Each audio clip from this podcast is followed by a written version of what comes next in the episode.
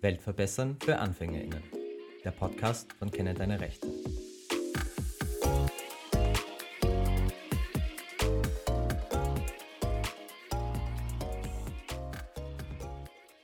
Achtung, als kurzer Hinweis für alle HörerInnen, in dieser Folge geht es um sexualisierte Gewalt und Drogeneinfluss. Das heißt, wenn ihr bei diesen Themen sensibel seid, bitte umschalten. Viele Aussagen in dieser Folge beziehen sich nicht spezifisch auf die Band Rammstein. Und wenn wir in dieser Folge konkret zum Thema Till Lindemann reden und von Opfern sexueller Gewalt reden, dann reden wir von vermeintlichen Opfern. Vielmehr werden auch allgemein Themen wie Machtmissbrauch in der Musikbranche und sexualisierte Gewalt diskutiert.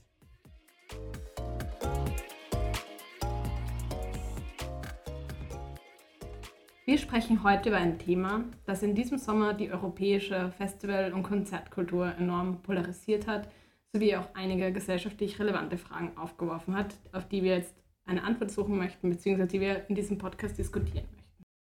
Es geht dabei um die Vorwürfe von sexualisierter Gewalt und Machtmissbrauch der Band Rammstein. Nach wie vor gilt in dieser ganzen Welt der Ermittlungen immer noch die Unschuldsvermutung. Und was heute auch noch ganz besonders ist, wir sprechen heute nicht zu zweit, nicht Georg und ich, sondern wir haben auch unsere Cutterin vor das Mikrofon geholt und Alexandra wird mit uns gemeinsam heute über diese Thematik diskutieren. Danke. Ja, hi, äh, freue mich da zu sein. Es ist ein Thema, was mir sehr wichtig ist, vor allem weil ich früher extremer Rammstein-Fan war auch und ich der Metal- und Punk-Szene extrem verbunden bin und deswegen besonders enttäuscht bin, wenn solche Dinge passiert und das Machtmissbrauch in der Szene nicht wirklich thematisiert wird. Genau, und gerade deshalb finde ich es enorm spannend, darüber zu sprechen, weil wir irgendwie alle von verschiedenen Standpunkten her das jetzt eigentlich beobachtet haben. Also davor auch schon jetzt, also ich glaube, du bist diejenige, die bei uns halt wirklich sich mit der Thematik und mit dem Musikgenre am besten auskennt. Und deshalb möchte ich dich einfach bitten, einmal zusammenzufassen, was jetzt für dich in den letzten zweieinhalb Monaten, wir sind ja jetzt auch Mitte August in den Aufzeichnungen, vielleicht auch noch relevant, ähm, für all das, was danach noch ähm, aufkommt, was für dich da passiert ist und wie du diese Veränderung und diese Diskussion jetzt wahrgenommen hast. Ähm, das Ereignis, was die Musikszene ziemlich, ziemlich aufgerückelt war, war der Moment, als Shelby, das ist eine Twitter-Userin, an die Öffentlichkeit. Was wäre eine Weltverbesserung für Anfängerinnen-Folge ohne einen weiteren Disclaimer? Es ist momentan Ende September und ich schneide die Folge. Die Folge wurde Mitte August aufgenommen und seitdem hat sich sehr viel getan. Ende August wurden nämlich zwei Verfahren gegen Till Lindemann von der Staatsanwaltschaft in Deutschland nämlich eingestellt.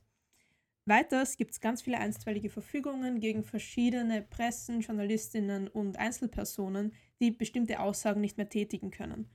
Und nachdem es jetzt schon einen Monat später ist, können wir sehr viele Aussagen, die wir in der ursprünglichen Aufnahme getätigt haben, so natürlich nicht mehr sagen. An der Stelle, wo ich unterbrochen habe, ist es so, dass wir kurz erklärt haben, wie es dazu gekommen ist. Weil Shelby, das ist eine Irin, hat Vorwürfe gegen den Rammstein-Sänger Till Lindemann erhoben. Sie soll angeblich mit blauen Flecken nach dieser Aftershow-Party aufgewacht sein. Sie soll sich nicht mehr an viel erinnern können, aber sie hatte den Verdacht, dass vielleicht nicht einvernehmliche Handlungen passiert sein könnten. Und ähm, das hat eine große Welle an Entrüstung und Medienresponses quasi hervorgerufen. Es haben sich viele andere Frauen auch zu Wort gemeldet. So auch zum Beispiel Kyla Scheiks, das ist eine deutsche Influencerin, YouTuberin und Model. Wir können viele Aussagen nicht tätigen, wir wollen keine Unwahrheiten erzählen, ähm, deswegen habe ich viele Dinge rausschneiden müssen. Das Problem ist ja, jetzt haben wir sehr viel freie Sendezeit und äh, deswegen habe ich, hab ich mich gefragt, was man mit dieser Zeit machen könnte. Äh, an der Stelle möchte ich mich bei Benny bedanken für eine wundervolle Idee. Die Kunstfreiheit ist ein sehr wichtiges Gut in der Demokratie und daher bin ich jetzt so frei und trage euch ein Gedicht vor. Alles begann mit einer freundlichen Dame, deren Name ich euch nicht verrate. Vielleicht war sie Russin, vielleicht aber auch nicht. Lieber, bitte verklage mich nicht. Die freundliche Dame lud Kyla Shikes ein, Teil der Aftershow-Party zu sein. Kyla Shikes macht Videos auf YouTube und berichtete, was sich damals zutut. Natürlich freute sie sich über die Karte, was sie dort wohl erwartet. Musik, Champagner, Sternchen, Stars. Na, das wäre doch schon was. Doch dazu kam es nicht. Und davon handelt dieses Gedicht. Wie verabredet traf Kyla und eine Freundin sich mit der Mitteldame so freundlich. Viele andere Mädchen waren auch schon da, bereit für ein Meet and Greet mit dem Star. Doch kam es nicht so wie erwartet. Die Karawane an Securities und Mädchen startet, aber nicht zur Party im Parterre, sondern in einen seltsamen Raum. Er war leer. Nur ein Sofa und eine Menge Alkohol. Kyla fühlte sich sofort unwohl. Was passiert hier gerade? Und die freundliche Dame entwarnte, wartet nur artig auf Till, ihr Lieben. Doch Kyla ist nicht lange im Raum geblieben. Gemeinsam mit zwei anderen wollte sie hinaus, doch die freundliche Dame holte noch mehr Freundlichkeit heraus. Manipulation, Sugar Talk, Drohung. Doch Kyla entkam der Bedrohung. Die drei Mädchen verlassen den Albtraum und konnten verarbeiten die Erfahrung nur kaum. Kyla war verstört, denn dieses Verhalten war doch unerhört. Waren sie nur da, um Sex zu haben? Mit dem Musiker? Sein Ego so erhaben? Wären sie nicht gegangen aus diesem Raum so verflucht, hätte der Mann sie ausgesucht? Erst ein Jahr nach dem Erlebnis traute sich Kyla zum Geständnis. Denn direkt nach diesem Event äh, sagte ihr ihr Management, das ist in der Branche ganz normal. Ist das nicht ein Skandal? Und das war ein wörtliches Zitat. Kein Wunder, dass Kyla ihr Management nicht mehr mag. Doch nun war die Zeit gereift, wo Kyla ihre Stimme ergreift, ein Video veröffentlicht, gleich zwei, und viele, viele fremde Berichte sind dabei. Zahlreiche Frauen erheben ihr Wort und die Anschuldigungen sind sehr hart. Blowjobs zwischen Konzertsets und danach nicht einvernehmlicher Sex. Vielleicht waren noch Drogen im Spiel, denn manche Frauen erinnern sich nicht an sehr viel. Wurden sie vergiftet gegen ihren Willen um den Machtdurst des Mannes zu stillen? Vergewaltigung, Missbrauch und Gewalt. Macht dieser Mann vor gar nichts halt? Betroffene gecastet von einer russischen Frau, die die Mädchen aussucht nach ihrem Geschau. Jung sollen sie sein, schön und naiv sollen sie sein, in die Row Zero mit ihnen, denn da gehören sie rein. Wozu sind Frauen sonst gut? Wohl nur für Sex, Drugs und Rock'n'Roll. Dieses Gedicht ist natürlich komplett meiner Fantasie entsprungen und sollte mehr als eine Art Fanfiction verstanden werden, wenn ihr wisst, was ich meine. Aber ich habe mich ein klein wenig inspirieren lassen von einem YouTube-Video, das in den Show Notes verlinkt ist. Ich kann es empfehlen anzuschauen, aber an der Stelle ist ganz wichtig zu erwähnen, dass eine einstweilige Verfügung gegen Kyla Shikes vorliegt, die ihr auch sehr gerne lesen könnt. Da ist eine ganze Liste an Aussagen, die diese Frau nicht mehr treffen darf. Nachdem wir jetzt recht viel Zeit schon verplempert haben, hätte ich gesagt, wir gehen jetzt wieder zurück zum Original-Podcast, zurück zum ursprünglichen Programm. Generell sollte aber betont werden, dass Rammstein eine sehr etablierte Band ist, vor allem in Europa, aber auch weltweit mit Millionen an Fans. Die Band gibt es seit 1994 und zählt zum Genre Neue Deutsche Härte. Die Band kommt aus Berlin und der Frontsänger ist Till Lindemann. Und gerade heuer in diesem Jahr, jetzt seit ungefähr zweieinhalb Monaten, summieren sich eben all diese Geständnisse und all diese ähm, Vorwürfe, die jetzt endlich einmal publik werden. Wir haben jetzt schon intensiv darüber gesprochen, welche Vorwürfe hier erhoben wurden. Also konkret bestehen hier Vorwürfe des vermeintlichen sexuellen Missbrauchs, wenn Menschen berichten, sie seien unter Drogeneinfluss gestanden, dann stellt sich hier natürlich auch die Frage, woher der Drogeneinfluss kommt. Ist das ähm, durch Eigenkonsum passiert? Ähm, wurde das bewusst gemacht? Hier gibt es äh, bis dato nur Vermutungen. Es gibt hier keine äh, gerichtskräftigen Urteile bis jetzt. Anmerkung der Redaktion. Stand September sind eben zwei Verfahren eingestellt worden, also da gab es sozusagen eine rechtliche Entscheidung. Aber mal sehen, was die Zukunft noch bringt. Vielleicht wird es weitere Verfahren geben, vielleicht werden noch Anzeigen erstattet. Mal sehen. Aber allein diese Vorwürfe werfen ganz viele Fragen auf. Und Katharina, du hast schon angesprochen, eine Problematik, die sich hier ergibt, ist die der Groupie Culture. Ähm, ich glaube, wir sollten vielleicht einmal zunächst ein bisschen definieren, was ist überhaupt ein Groupie Und das ist ein Konzept, das auch sehr kontrovers diskutiert wurde, weil auf der einen Seite diese Groupie Culture als was gesehen wurde, was für Frauen unter anderem sehr ermächtigend sein könnte. Auf der anderen Seite ähm, gibt es jetzt solche Vorwürfe, die das Ganze ziemlich äh, in schlechtes Licht rücken. Alex, du hast auch da mehr Wissen als wir. Wie würdest du die Situation denn beurteilen?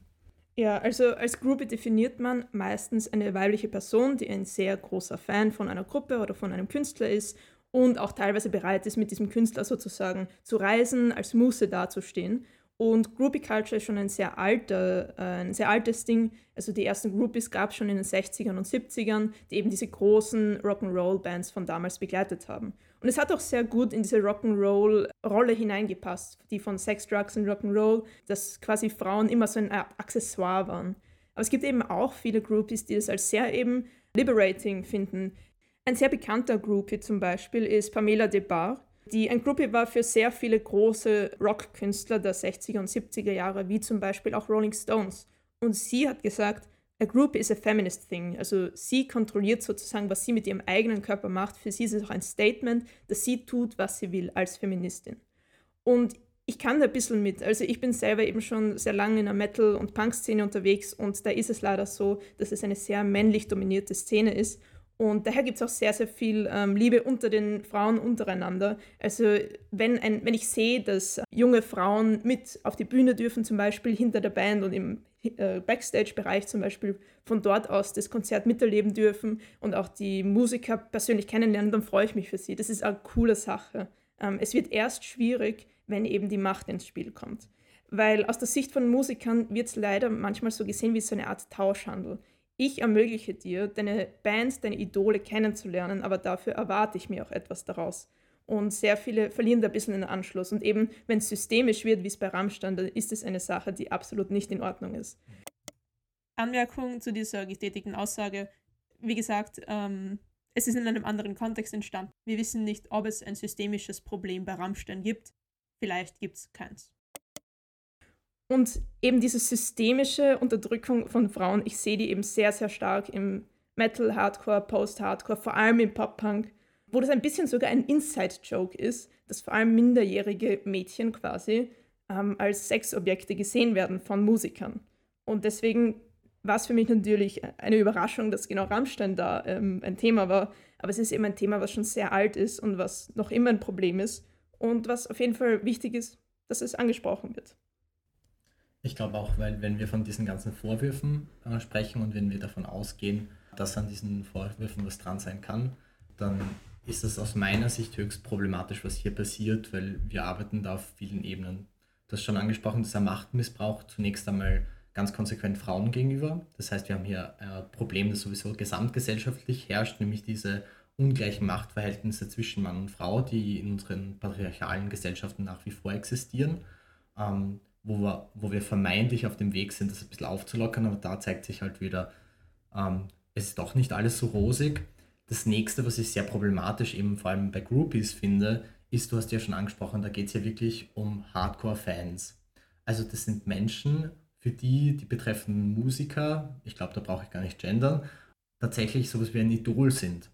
Und ich glaube, da wird es ethisch auch immer höchst problematisch, wenn wir davon sprechen, dass jemand jemanden idolisiert das heißt vergöttert und dadurch blind wird, ein bisschen für die ungleichen Machtdynamiken, die dort herrschen.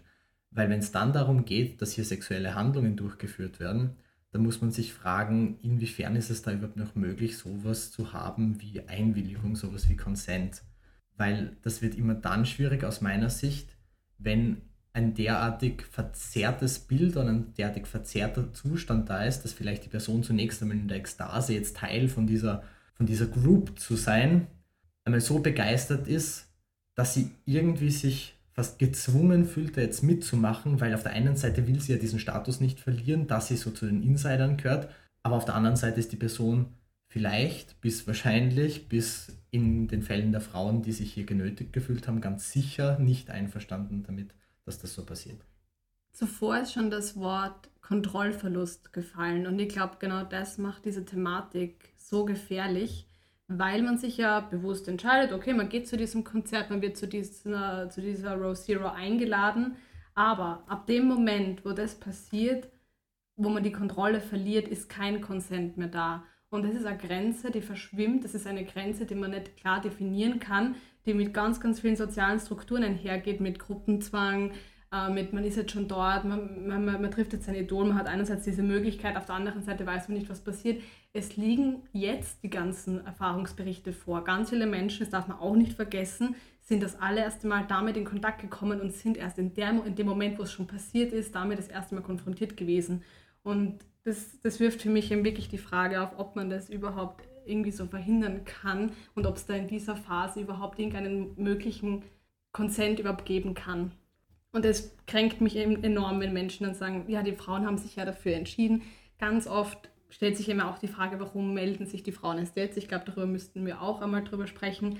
Aber es ist immer schon in jeglicher Form von dieser sexualisierten Gewalt, egal in welcher Struktur, egal in welcher, in welcher Form das aufgetreten ist, immer erst dann danach gekommen, wenn sich mehrere Frauen dafür gemeldet haben. Und dann ist immer eine, eine Welle ausgelöst worden, die dazu geführt hat, dass sich endlich die Frauen melden und erzählen, was passiert ist. Ja, ich finde die Medienberichte auch extrem interessant dazu und auch was eben Userinnen oder Fans und auch ehemalige Fans äh, in den sozialen Medien dazu sagen. Also es kursieren auch einige Hashtags, die irgendwie sagen Stand with Till Lindemann oder Stand with Rammstein, so in der Art, die einfach den, den Opfern überhaupt nicht zuhören. Und das finde ich ein großes Problem, dass eben diese Idolisierung auch ein Problem ist, wenn solche Dinge an, an den Vordergrund kommen. Wichtige Anmerkung hier, wir reden von vermeintlichen Opfern.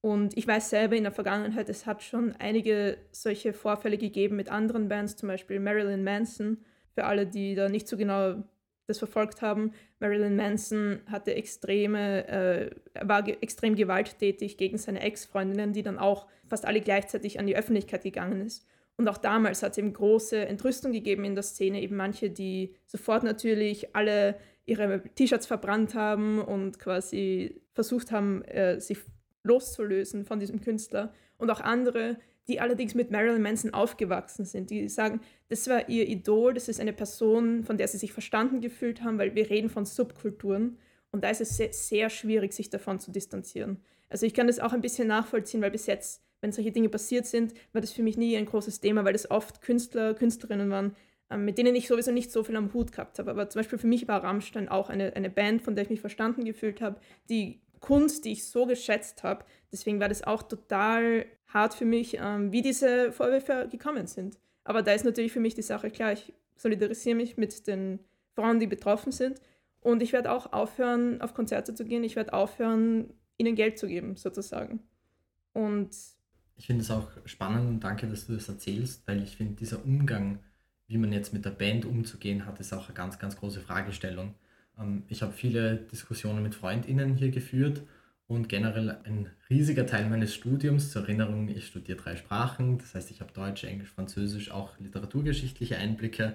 Und wirklich einer der Sätze, der da immer wieder mal gesagt wird, vor allem in der deutschen Literaturszene ist, ja, vielleicht müssen wir da halt auch so ein bisschen die künstlerischen Meriten, also die künstlerische Leistung von der Person trennen, weil künstlerisch hat die Person Tolles geschaffen aber, und dann kommt meistens so eine Liste wie Antisemitismus oder ganz, ganz viele andere Sachen. Und ich habe in meinem Studium schon immer so ein bisschen Probleme damit gehabt, äh, zu sagen, ja, jetzt trennen wir da vollständig. Aber es ist mit einem gewissen historischen Abstand oft leichter. Bei sowas wie Antisemitismus tue ich mir zum Beispiel schwer. Also ich tue mir auch persönlich eher schwer damit zu sagen, ja, Wagner hat tolle Musik gemacht, weil natürlich ist imposant, viele Viele Melodien kennt man. Im neuen Barbie-Film unter anderem ist auch noch immer ein Wagner-Ausschnitt, weil der einfach schon so auch in der Popkultur populär geworden ist. Also sprach Zarathustra äh, heißt das Ding. Das ist zu so einem typischen Motiv geworden, dass wir gar nicht drüber nachdenken. Wie gesagt, also da bei Wagner und Antisemitismus finde ich es problematisch. Bei anderen Sachen, da kann man es vielleicht aus dem historischen Kontext ein bisschen heraus verstehen. Das heißt, wenn jemand total militant war oder kriegsverherrlichend oder sowas, dann denkt man sich, ja, okay, war halt eine andere Zeit, würde ich heute auch nicht gut finden. Da finde ich es super schwierig, wirklich im Umgang. Und für mich ist auch so ein bisschen die Frage, also du hast jetzt gesagt, du bist nicht mehr bereit, ihnen Geld zu geben, du willst auf keine Konzerte mehr gehen. Ich verstehe das total und ich würde das ganz gleich machen und für mich ist das auch die ethisch bessere Option, wenn man das so sagen kann. Die große Frage, die sich mir immer wieder aufgedrängt hat, ist, was ist mit den Menschen, die zum Beispiel zum Konzert gegangen sind und die sich jetzt aber nicht zum Beispiel offensiv vor eine Kamera gestellt haben, weil das hat es sehr erschreckenderweise gegeben. Also da hat man dann von Medienberichten gehört, ORF-ReporterInnen sind attackiert worden, also wirklich physisch attackiert vor dem Konzert in Wien, sind mit antisemitischen Slurs beschimpft worden. Ähm, es ist teilweise, sind teilweise wahnsinnig misogyne, also frauenverachtende Aussagen gefallen, weil es eine Gegendemonstration gab vor dem Konzert in Wien, äh, wo ein, eine Person vor laufender Kamera, und ich zitiere hier, tatsächlich äh, Frauen, die das denunzieren, als irgend so blöde Funzen bezeichnet haben. Und das ist für mich einfach wahnsinnig frauenverachtend und menschlich nicht okay. Die schwierige Frage für mich ist immer so, ist es noch okay, dass man dann auf ein Konzert geht? Das ist, finde ich, die sehr schwierige Frage, die auch gerade ein bisschen im Raum steht. Also ich muss ehrlich sagen, ich habe für mich entschieden, wie ich damit umgehe, aber es hat auch bei mir gedauert, wie ich damit umgehe. Also ich habe selber auch eine Konzertkarte gehabt für das Konzert und ich habe auch einmal zwei Wochen überlegt, wie, wie gehe ich damit um, weil es waren eben am Anfang nicht so viele ähm, Anschuldigungen, die da waren. Ich habe sie schlussendlich verkauft, äh, was auch nicht so einfach war, weil du hast ja mal einen Käufer finden müssen, der bereit war, auf dieses Konzert zu gehen. Äh, ich habe es schlussendlich geschafft und bin auch froh, dass ich das Geld zurück habe. So. Aber ja, ich finde es sehr schwierig, weil gerade bei Subkulturen habe ich das Gefühl, dass sehr viele Bands so viel Hate abbekommen, einfach nur, weil sie existieren, so wie sie existieren. Und deswegen fühlen sich natürlich sehr viele Fans auch davon sehr stark angegriffen, weil natürlich, wenn du einen sagen wir mal, ihr Idol oder einfach nur eine Band, die sie mögen, angreifst, dann nehmen sie das natürlich auch als Angriff auf ihre Kultur. Und deswegen finde ich das sehr, sehr schwierig. Weil ich, ich muss selber auch sagen, dass ich sehr viele Medienresponse auch nicht gut finde. Zum Beispiel das sagen, ah, das hätte man sich ja eh denken können, schau dir seine Gedichte an, schau dir seine Kunst an. Und das finde ich super unfair. Weil wenn du zum Beispiel einen Krimi liest, wo jetzt zum Beispiel äh, aus der Sicht von einem Mörder geschrieben wird, dann wirst du auch nicht annehmen, dass der Autor ein Mörder ist, muss ich ehrlich sagen. Also für mich ist das schon überraschend gewesen. Und vor allem, ich, eben diese Kritik kommt vor allem aus linker Seite, ja, Rammstein ist rechts, ähm, eigenes Thema. Ich bin der Meinung, oh, nein, Rammstein ist nicht rechts. Und das Problem ist, man verschließt die Augen vor der sexualisierten Gewalt, die von linken Künstlern ausgeht. Das finde ich unfassbar. Zum Beispiel auch sehr parallel zu Rammstein war auch Anti-Flag, ähm, das ist eine linke Politikband aus den USA, hat genau solche Anschuldigungen auch bekommen. Nicht so direkt, wie es bei Rammstein war. Also es ist in einem Podcast vorgekommen, dass ein Sänger einer Polit-Punk-Band sozusagen sexualisierte Gewalt ausgeübt hat und am nächsten Tag hat sich Anti-Flag aufgelöst und die anderen Musiker haben sich vom Sänger distanziert.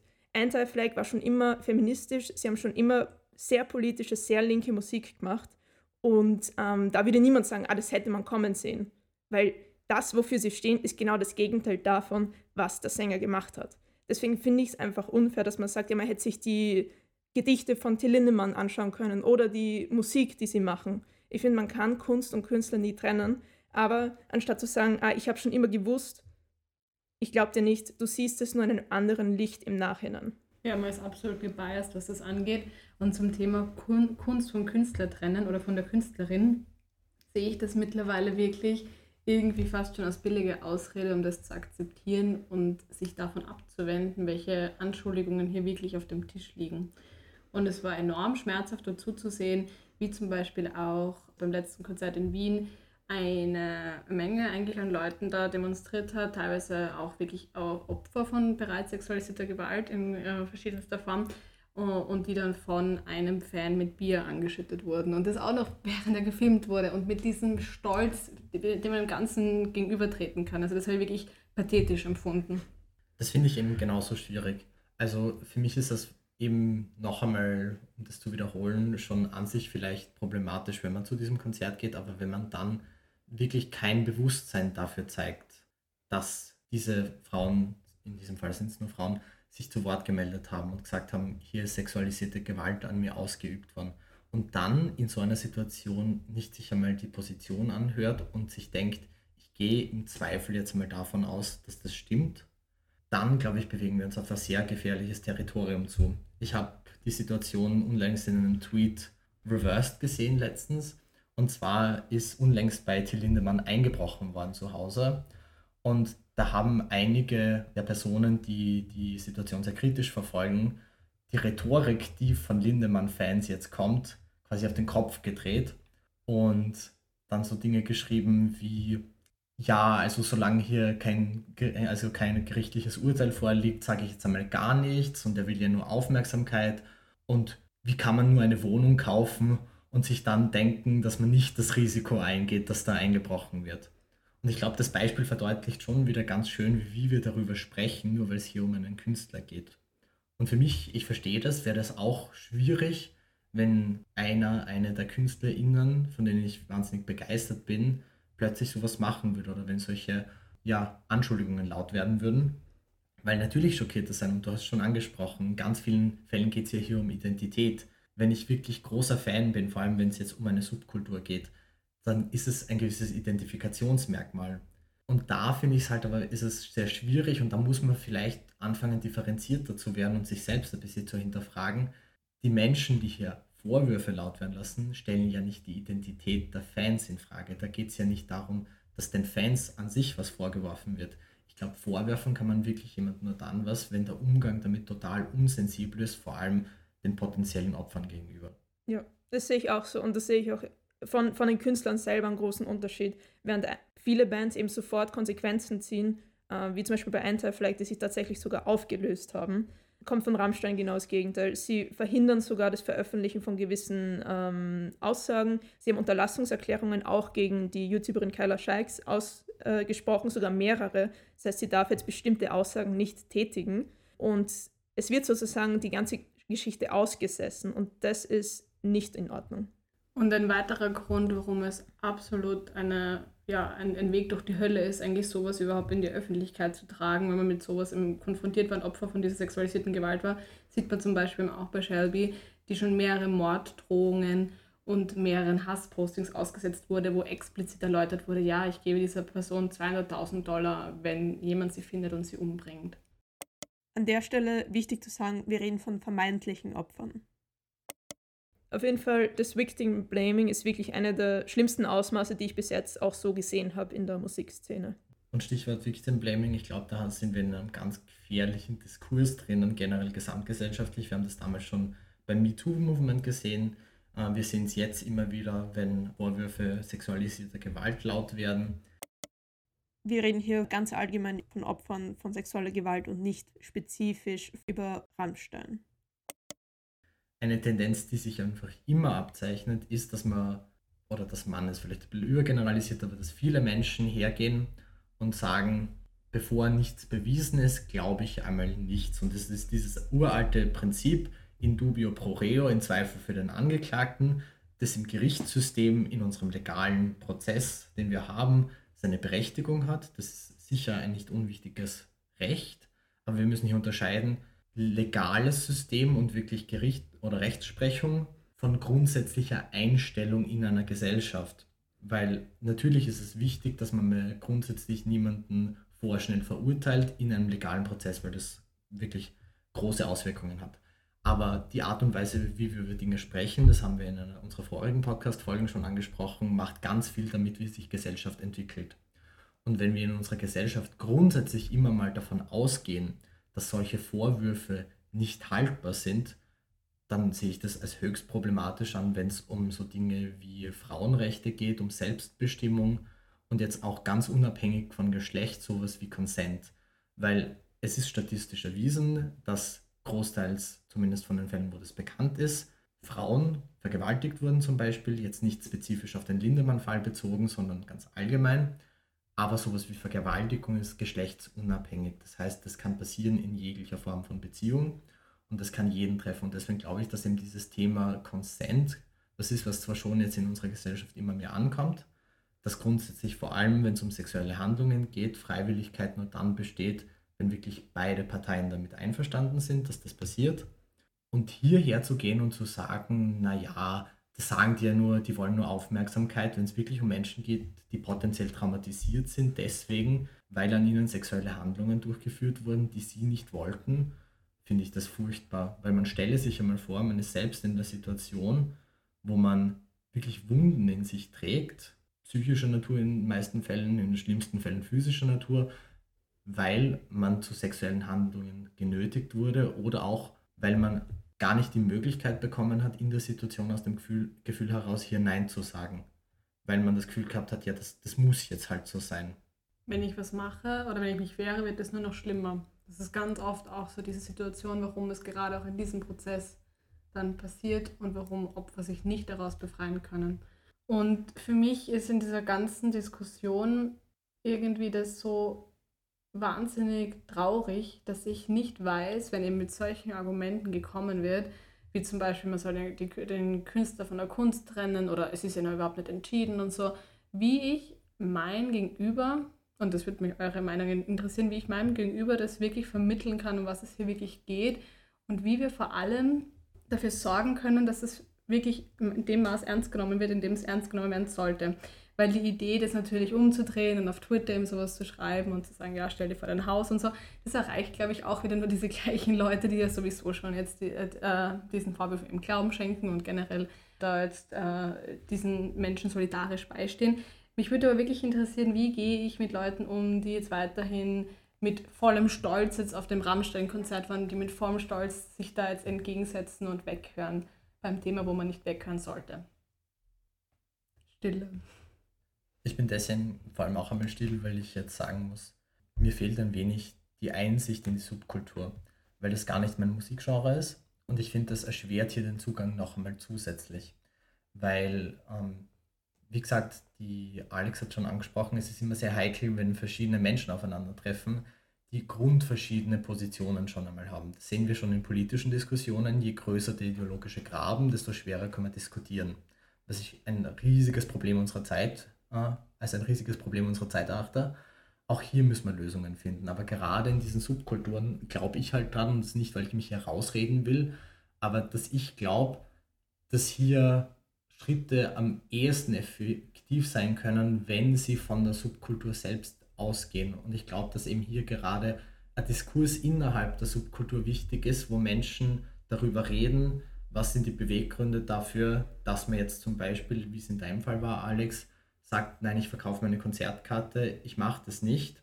Und ich glaube, hier diese, diese Diskussion anzustoßen, ist einmal ein erster wichtiger Schritt in der Subkultur selbst. Und auf der anderen Seite, und ich hoffe, ich drücke das feinfühlig genug aus, dass das jetzt nicht falsch rüberkommt, aber ich finde auch der allgemein öffentliche Diskurs muss da ein bisschen weniger aggressiv werden. Das heißt, ich verstehe vollends, wieso man wahnsinnig zornig wird, wenn man sieht, dass es Menschen gibt, die vor laufender Kamera sagen, dass Frauen, die sich hier zu Wort melden, die den Mut besitzen und solche Anschuldigungen erheben, an denen dann was dran ist oder nicht, wie ein Gericht zeigen wird. Worauf ich raus wollte, ist einfach, dass man trotzdem auch hier vielleicht zumindest ein Grundverständnis zeigen muss, wieso diese Menschen jetzt gerade so aufgebracht sind.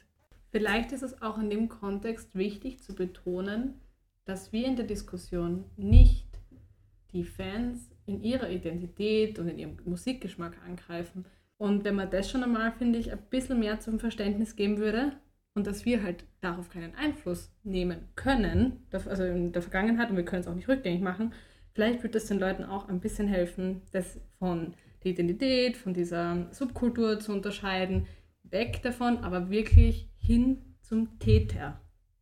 Voll, ich würde da auch mitgehen und ich würde auch sagen, ähm, dass wir vielleicht weggehen von der Diskussion jetzt um Rammstein speziell, sondern auch die, die Musikbranche insgesamt thematisieren, weil es ist eben ein systemisches Problem, ähm, weil es eben, eine, wie gesagt, eine sehr männerdominierte Szene ist, in der eben Frauen oft nicht so viel Platz haben, wobei sich das eben stark ändert. Also um vielleicht ein bisschen positiv zu werden. Die Szene hat sich wirklich in den letzten Jahren sehr ähm, verweiblicht, sowohl auf Künstlerinnenseite als auch auf Fanseite. Also ich sehe viel mehr Frauen im Punk und Metal als noch wie ich eben Teenager war. Und das ist eine schöne Sache. Und ich muss auch sagen, wenn ich auf Konzerten bin, ich fühle mich als Frau immer sehr sicher, ich fühle mich willkommen und ähm, ich sehe eben, dass sich da viel getan hat schon. Aber äh, im, im großen Musikbusiness, da gibt es eben noch sehr viel Aufräumarbeit und sehr viel Bildungsarbeit, die passieren muss. Und ich hoffe, dass das in Zukunft auch besser wird und dass eben Fälle wie diese eben dieses Problem aufwerfen und dass auch Konsequenzen gezogen werden. Ich glaube, genau die Konsequenzen wären sehr wichtig. Über diese gerichtliche Ebene hinaus braucht es nämlich hier gesellschaftlich auch Prozesse und ich glaube, die können wir früher anstoßen als ein Gerichtsurteil, weil wir wissen, dauert es immer ewig und am Schluss ob dann jeder zufrieden ist, ist auch fraglich. Ach, Georg aus der Vergangenheit. You got a big storm coming. Ich glaube, wir müssen einfach viel mehr darüber reden, über solche Praktiken. Ich glaube, wir müssen offener darüber diskutieren. Also ich glaube, darüber zu sprechen, dass es in gewissen Szenen besonders, aber eigentlich fast überall sowas wie Groupie Cultures gibt, muss man mal äh, vielleicht jetzt mehr am Schirm haben und dann einfach auch hier Diskussionen anzustoßen, wie wird hier damit umgegangen.